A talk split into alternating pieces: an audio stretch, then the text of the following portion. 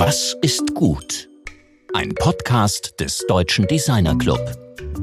Den Designer Philipp Stark kennt sicher jeder in Deutschland. Unseren heutigen Gast aber nicht unbedingt, obwohl sie eine der bedeutendsten Designerinnen in Europa ist und in Frankreich sogar regelrecht ein Star. Aber warum ist das so? Vielleicht weil sie eine Frau ist? Willkommen im DD-Cast. Mein Name ist Rainer Gerisch.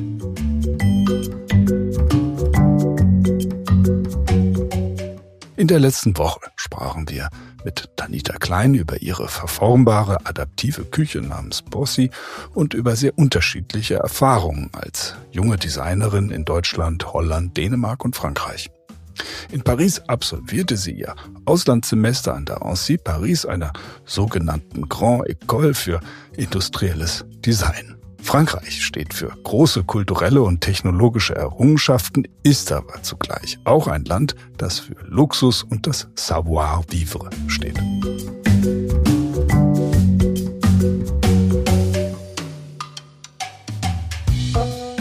Unser heutiger Gast, Nathalie Grasset, ist eine französische Designerin, die ihren ganz eigenen Weg gegangen ist und mit ihren Produkten und Typologien seit den 90er Jahren weltweit aktiv ist. Ihr Motto lautet, den Menschen etwas geben, statt zu gestalten. Sie versucht sich möglichst umfassend der Kreativität, den Menschen und dem täglichen Leben zu widmen. Ihre Frage ist dabei immer, wie kann das Design zu einer Gemeinschaft beitragen und uns helfen, uns in der heutigen Welt zurechtzufinden. Seit 30 Jahren geht sie einen wirklich sehr eigenen Weg und hat hunderte von Projekten in den Bereichen Architektur, Bühnen- und Möbeldesign, öffentliche Räume und Stadtplanung realisiert.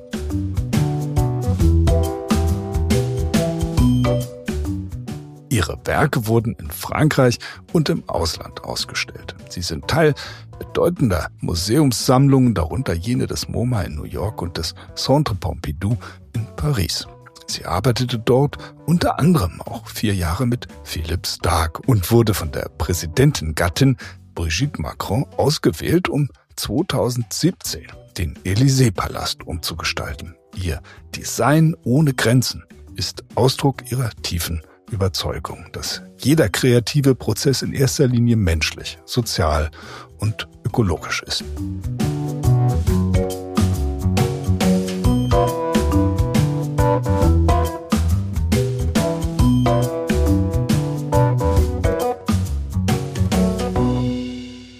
Well, today we are connected with Matali Crasset in, in Paris. So how are you, Matali? Fine, fine, very fine. It's good, good to have you here. Um, just start with with a, an important fact because you, you are without any doubt one of the most famous French product designers. And you have risen uh, to fame uh, in the early 90s, I would say. But where did you start your career? I have to explain that I did my uh, design school in Paris first. and then I uh, I had to quit Paris because uh, so I decided to go to Milan, and I I did. Um, uh, I, I did work with uh, Denis Santachiara for eight months, and it was a marvelous time because I didn't saw any difference be, between being at school and being in a studio.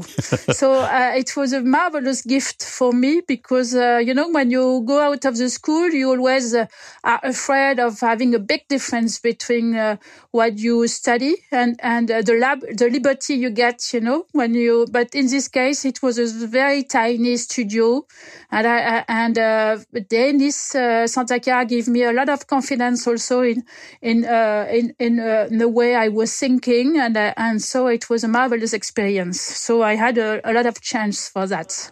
Uh, why why did you study design in first place? Because uh, as far yeah. as I know, you're not from a family of designers, so you come from another background. Yeah, in fact, I I uh, I went a little bit. Uh, uh, I did a, a, baccalaureate, and then I did uh, three years before um, uh, uh, trying to enter into the design school because I I was not belonging to this culture. I, I didn't know about uh, anybody, any artist or any designer.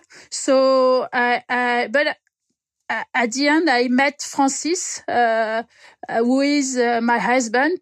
To, today, and we did um, a training period in Berlin together and um, and I, except of uh, doing or uh, um, uh, report on uh, on the subject we we had to do. We decided to study design there and to meet all the designers. Uh, and at that time, Berlin was a very avant-garde scene, you know, and it was very, it was be, before the fall of the wall. So it was marvelous, you know. And so, and then at, uh, at the end, it became a little bit the, the switch, uh, between, uh, um, my, my, uh, not legitimacy and and the and the the will of being a designer. That's that's great. So so when you talk about Berlin before the fall of the wall, that's um, that's like meeting like Jasper Morrison was there, as I know, and uh, Stiletto was there. Yeah, Stiletto, uh, and uh, yeah, we had a lot of we saw all this avant-garde, hmm. and uh, what was very strong also that the, these people were also artists. They were not only designers. We uh, we met Bon Greber, uh, and he was really the chief organizing a little bit all the cult. let's say the the also. So it was, and all these people were very open, you know, to open their home and, and doors to be able to discuss uh, like that. So we were quite young, and uh, yeah, it was a, a, perfect time, you know, to yeah to discover all this uh, alternative uh, scene. So you have since you left ENSCI Les Ateliers, you have always been defending design as a mix of artistic and anthropological and social practice. So it's not only formal practice, but a very complex uh, perspective which integrates, let's say, all aspects of human life. So tell me something about that, about this very specific uh, yeah, I perspective. Was not, yeah, I discovered this during the school because I, I didn't feel comfortable uh, by using shapes to talk to everybody because uh, I know that depending of the culture, people are not reading the same, you know. So I wanted to find something uh, which is more direct, uh, and uh, and so I start to to think that if I was more focused on rituals, then I could uh, really uh, talk to everybody uh, much more than shapes and uh, function in a way. So that's why um, little by little I try to enlarge the function and then I try to work more around the scenarios of, of use and scenarios of life. And, uh, and my diploma was, was uh, in a way quite, uh, um, interesting uh, uh, interest uh, focus on this uh, subject. And uh, it's not mine um, only my uh, way of thinking. I i don't know if you know Marc Augé it's a french anthropologist and he says that design is more about applied anthropology. And i really i really like that. I don't know if it's it's something specific for europe or for france i mean but i think for me it's it's a clue. You, um, in my I've, I've developed a theoretical model which I call comprehensive competence uh, for designers, and I highlight playfulness as one of the foremost important characteristics of a great designer. And you also underline the importance of playfulness. Let's say it's really the other side. It's not the theoretical side, but the playing side. So tell me something yeah, about playfulness. I uh, um, maybe I, I, should say first that design is social and it also uh, by nature is social, but it's also critical by necessity. And, and this will become more and more the case, uh, because we, as we know, we have to push uh, our own approach further. And uh, now I'm much more orientating my energy to support other way of thinking. So I was already uh, working on this idea of finding new way of thinking, new logic of doing things. But now all my energy is uh, concentrated on that. And uh, as far as the playfulness aspect of this uh, of the project is concerned, I mean, uh, more than playfulness, uh, uh, there is two key words right now functioning.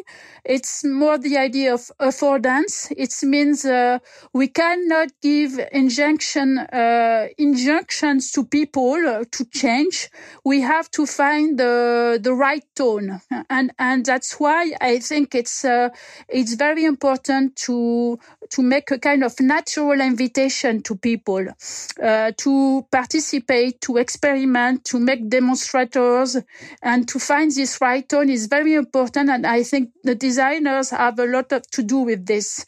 And the other part is uh, optimism.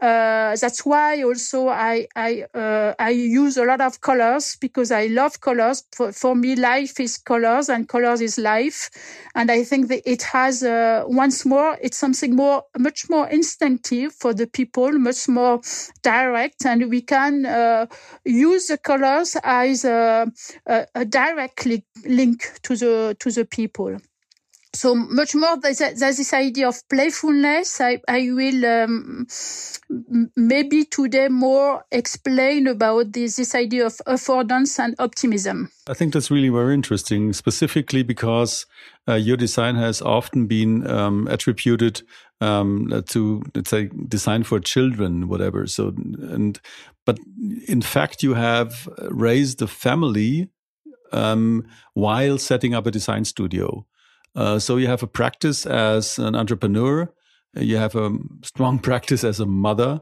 and yeah. and uh, had a family. So this interaction, uh, how did you? First of all, how did you manage to yeah. develop? I mean, it's quite easy. I mean, if you have the choice to choose your own way of working, uh, I, I am an independent person, so I, I work, I could choose to work uh, at home. In fact, my, my, my studio is nearby my home, is, uh, is really connected, but it's a specific space. And um, I, uh, it's, it's clear. I mean, uh, if somebody is coming to and want to work with me, if he's not understanding that I have a studio connected to my uh, uh, the, the place where I'm living, it's mean that we're not gonna do a good work together. You know, so it's make a, a kind of natural selection. I'm not in. Um, I don't need to to act as a designer. Mm. Uh, uh, act uh, acting as a designer is uh, is living for me, you know. So so that's why mm, uh, the being with, uh, with with my family uh, belongs to my daily uh, daily routine, let's say, and and so that's why. Uh, just to give you an example, uh, the studio also is organized. it's a small studio, so that's why it's also easy also to to to organize. It's starting at nine thirty, and also it's finishing at seven in the evening, and and we are not never working on the on the on the evening and the weekend. Never. Uh, connecting the studio with uh, my, my my living place um, uh, give me this kind of functioning, you know. So if I want to keep my privacy, or I I, I am able to, I could uh, work myself, but the team is not working. So it's gave me the kind of uh, structure to be able to uh, go on and in, in the same time to move to mix and uh, be coherent with my uh, private life. I didn't find any difficulty also because my Francis, my husband, and uh, is also in charge of the the organization of the studio, so that I could be very concentrate on the creative things because this is the the, the part I'm really uh, strong on.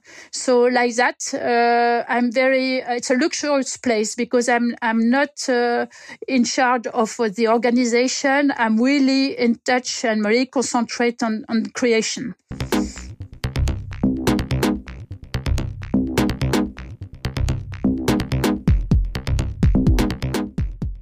Wir haben heute einen kleinen Hinweis in eigener Sache. 266 weltverbessernde Projekte, ein Prozess. So heißt die Publikation zum disruptiven Wettbewerbsformat Was ist gut des Deutschen Designer Club. Auf 218 Seiten geht es um die Frage, wie entwerfen wir sinnvolle Dinge, wie gestalten wir zukünftige Lebenswelten und wie ermöglichen wir soziale Beziehungen. Gezeigt werden alle 60 nominierten weltverbessernden Projekte und neben spannenden Beiträgen ist der gesamte Prozess des partizipativen Designwettbewerbs dokumentiert. Einen ersten visuellen Eindruck gibt es unter www.ddc.de. Das Buch kostet 21,40 Euro und mit dem Beitrag unterstützt ihr die weitere Arbeit an dem Projekt. Was ist gut? Ihr könnt die Publikation einfach bestellen mit einer Mail an office.ddc.de.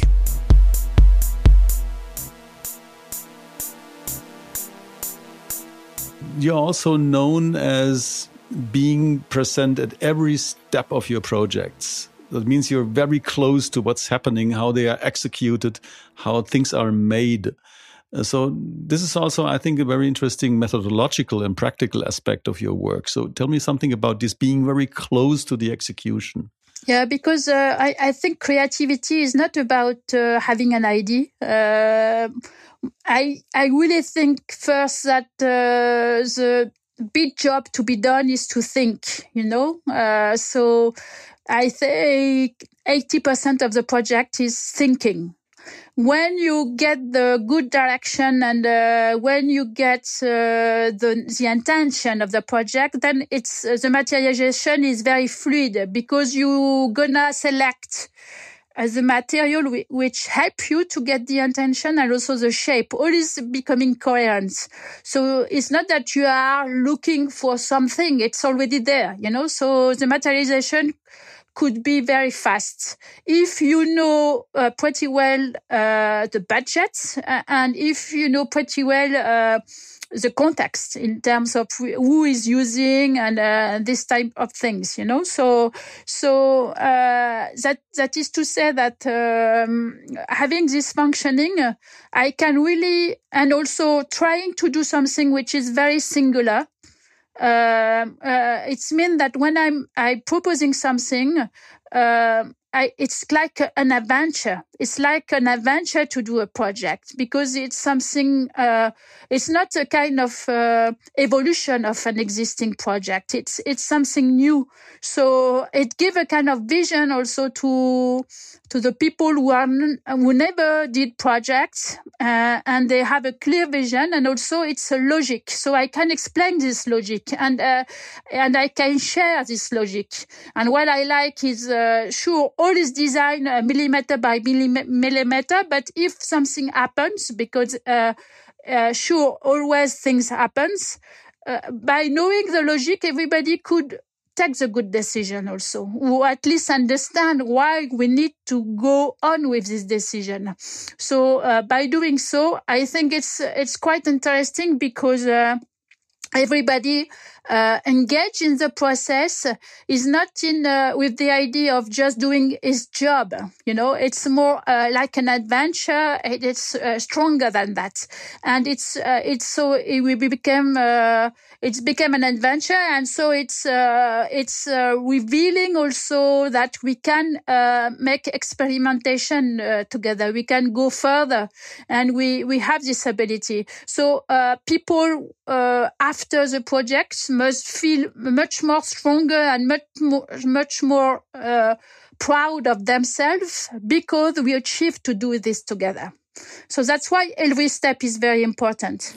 So this this brings me back to to the let's the initial question about the social dimension of your projects. Uh, this explains very clearly that uh, being part of the project is part of the project itself.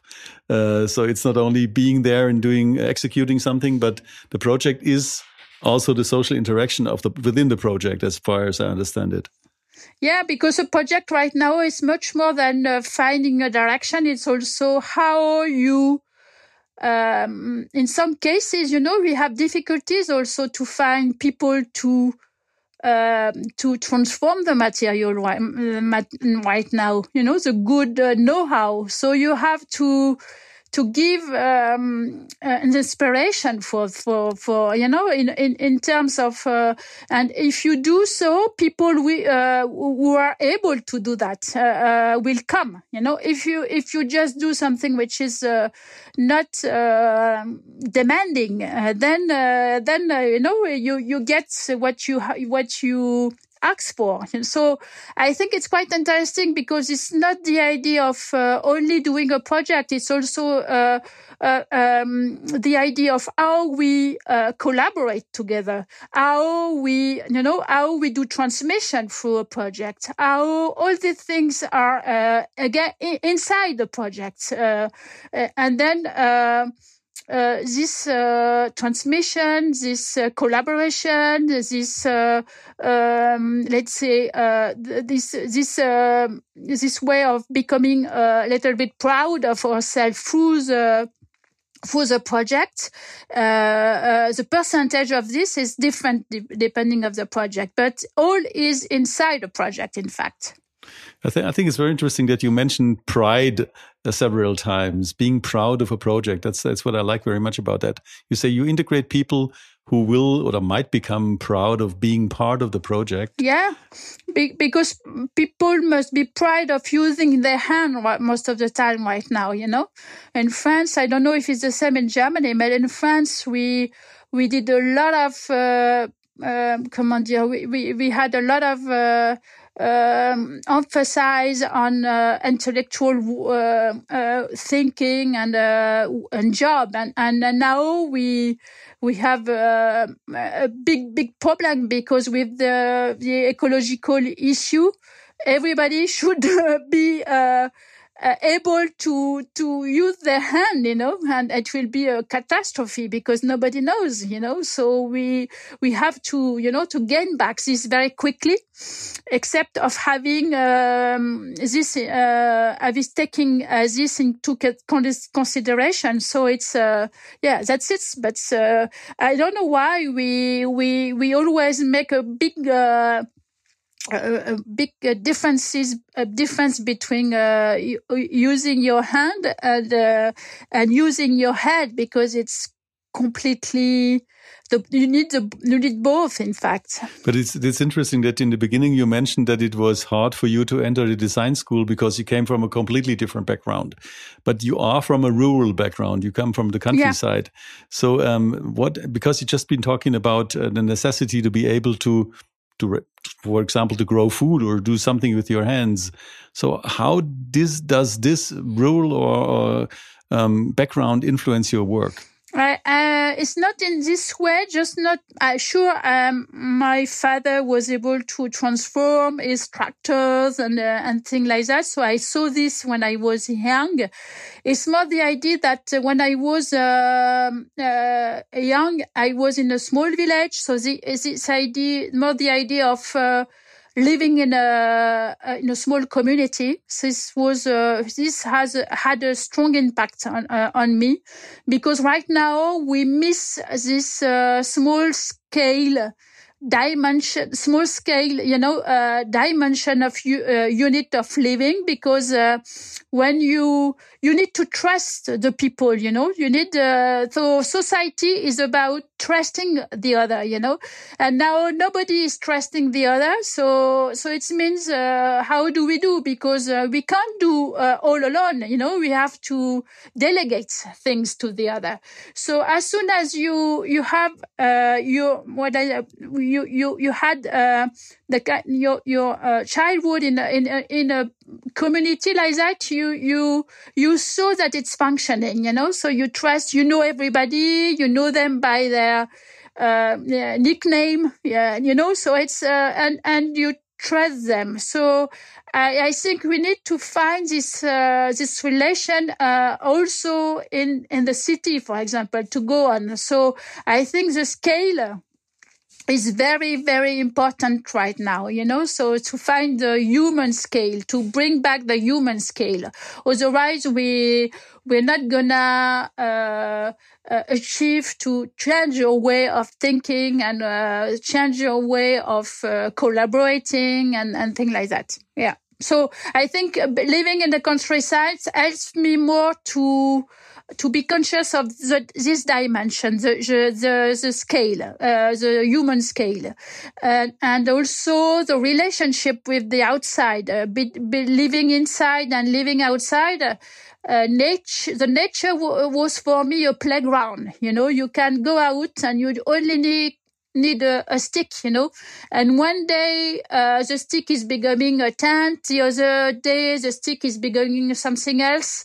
So it means it's a kind of uh, liberty of uh, being able to use whatever you, you get around you uh, in a good way, huh? not to destroy, but to to find um, a place for for playing uh, at that time. So and I kept this idea with the furniture. In fact, you know, I I, I thought that we we could use. Uh, uh, the structure around us and you, we could uh, make them evolve in order to re-inject other way of living uh, uh, sometimes because you, I like the idea of uh, this evolving structure. So that's why I, I think that this uh, come from my childhood also.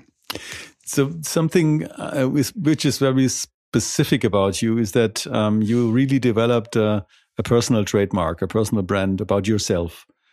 Um, so when you when you ask people do you know Matali Crasset? They say, is this the, the French designer with his funny haircut and his incredible glasses? So this is something that you developed very early on. Yeah. And it became I, I very important. It's not a trademark. It's, uh, it's belonged to this idea of becoming a designer because I come from, uh, nowhere in a way, you know, I had not this culture. And I had, uh, this kind of uh, long procedure to become a designer. And uh, and this haircut uh, I I find it uh, uh, during the school, and uh, I tried a, a, lot of different haircuts because uh, you know at that time you uh, at that age you you try different things for finding your own personality, and then I find this haircut, and I I was it was evident that it was mine, you know. So and and it was then it's a relief because uh, you don't have to change anymore, you know. I don't have any care about my hair, you know. This hair were dark and they are becoming little by little white and it's, and that's it. And, and with this bowl, it's okay, you know, it's functioning quite nice. So, so this is a kind of a relief for me also, you know. So I just have to cut them to reduce them, uh, uh so uh, uh, time to time, but it, that's it, you know. So and um, that's it. So it's uh, just some choices. That's all, you know. It's the choice I did a long time ago, and I, I didn't change because I feel comfortable with that, and I, I, I, I, I, I live like that. that that's it. Let's talk about your recent projects. Um, yeah. So, what what are the most important recent projects that you are working on right now? Yeah, yeah. I w- I'm working on a, a very interesting project called the Design House for All. So it's a kind of innovative uh, house project uh, for a landlord, uh, uh social landlord uh, called Delogia. So uh, it's interesting because it's a project uh, we call uh, off-site, so it's constr- uh, it's not constructed uh, directly on the place, but in the, in the fabric, and uh, it's in wood and it's accessible. So it's a, a, a very interesting project, and we're gonna do uh, first um, um, implantation with eight different houses. So we are created in a way uh, a small community with these uh, eight architecture together and my um, my, the, the first intention was to say if uh, today we we have uh, the the ability to to have uh, an independent house it means um, that uh, we we have to be connected with the ground. So it means uh, the the house is uh, is is is built in a way that you have a greenhouse uh, interconnected to, to it. Okay. So so it's mean. Um, uh, yeah, the big difference be- between living in a house and living in an apartment is precisely because it allows you to be in contact with earth. And uh, I think taking care of uh, a garden today is the most effective things you can do uh, at your level to fight uh, against the feeling of dependence and uh, disconnection for food. And, uh, and this is quite interesting to be done for the people who really are renting the place and not buying the place, you know. So as I'm working with a social landlord, I thought it was a very interesting uh, project to be done uh, like in this way. I did change a little bit uh, the uh, the relation between the interior and the, ex- uh, the, the inside and the outside in terms of I try to Im- amplify the ability, habitability uh, outside also and to change a little bit the relation between inside and outside. You talked about, uh, let's say, that colors represent life for you. You said colors are life and uh, colors represent yeah. life. But how do you choose? And, and these very bright colors, very lively colors. But how do you choose materials? Um, you've been yeah. talking about the social interaction that you've just been mentioning. We've talking about colors, but how do you choose materials for a specific task? Yeah, I mean the material, and I didn't choose so much. In this case, for example, uh, the idea was to do it in wood, but uh, I don't like uh, most of the time to choose the material first, you know, because uh, it's just like being at school and uh, we do just let's do a project in carbon, you know. And this for me is an exercise. We can't give exercise to people. So I, the intention of the project much more, much go further than giving a, a, a, use of material. It's it has to be further than that, you know.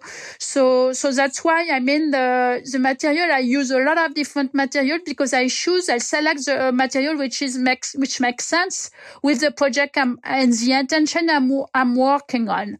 And sure now I I try to. Uh, uh, uh, to change a little bit my relation with uh, with the material, and I and I I try to see this in a global. Uh, where I have a global view on, of the use of the material, and I, I and I try also uh, more than doing uh, eco-construit um, um, design to also have uh, a kind of uh, consideration of uh, how if we can use reuse material and also what what could be uh, the project after the use. The term or the, the idea of utopia is important for you. So utopia as a as a vision of the future could also, but utopia as a contradiction or the opposite of dystopia. Uh, yeah. so, so utopia, you just mentioned before that you're an optimist.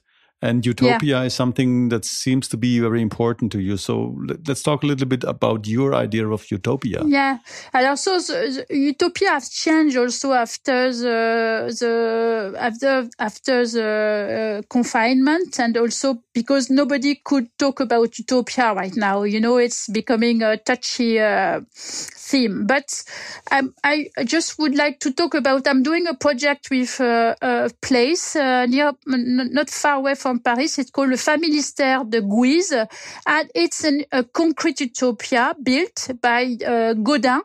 And this uh, Gaudin was an entrepreneur, but he did uh, uh, he realized uh, um, uh, a palace, a social palace, more than one, uh, free social palace, in order to um, to welcome the workers to live there, and and it was quite interesting because we thought together.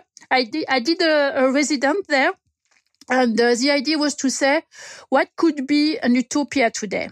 And the first uh, analysis we get is maybe uh, an utopia today uh, could be a, a micro utopia. So that means, except of having uh, an utopia for everybody, maybe the idea is uh, is to have an utopia somewhere, you know, uh, with uh, uh, people you know or you people, you know. So this is quite interesting, and also to say, so it's not the big utopia, but the idea was maybe in this place to reactivate uh, the utopia, but on a small scale and uh, and I like this idea of uh, uh, of uh, connecting utopia with local in a way today, and because um, uh, because we find we have to find another articulation between uh, the, the the place where we are and uh, the, the, the the social identity, and also we can also becoming citizen of the world, but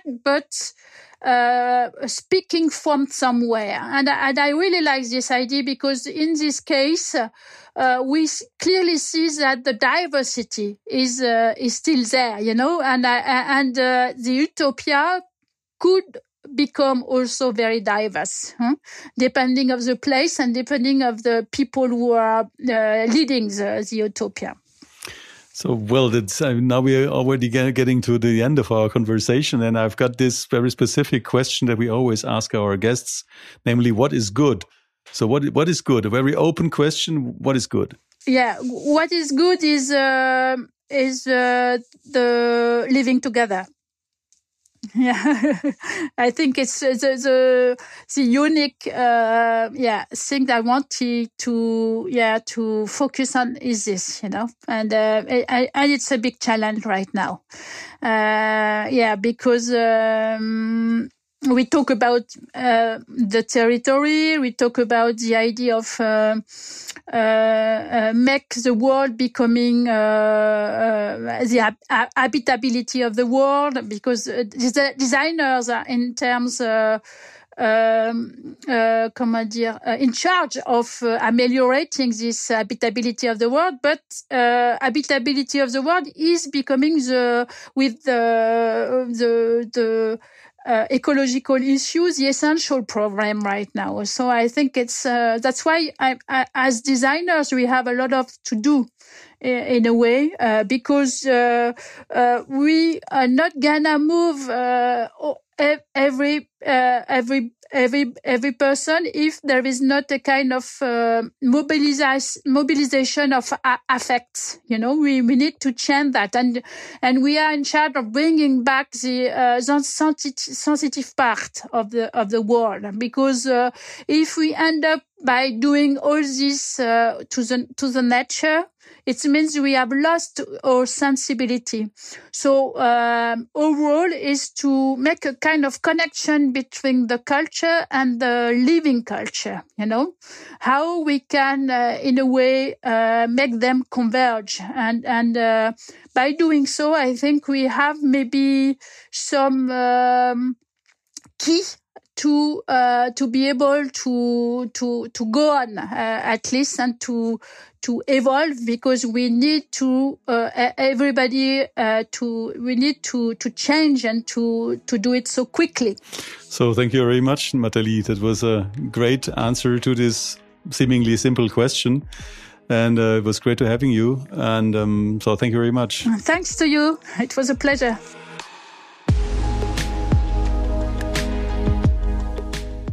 Das war mein Kollege Georg Christoph Bernsch im Gespräch mit der französischen Designerin Nathalie Crasset.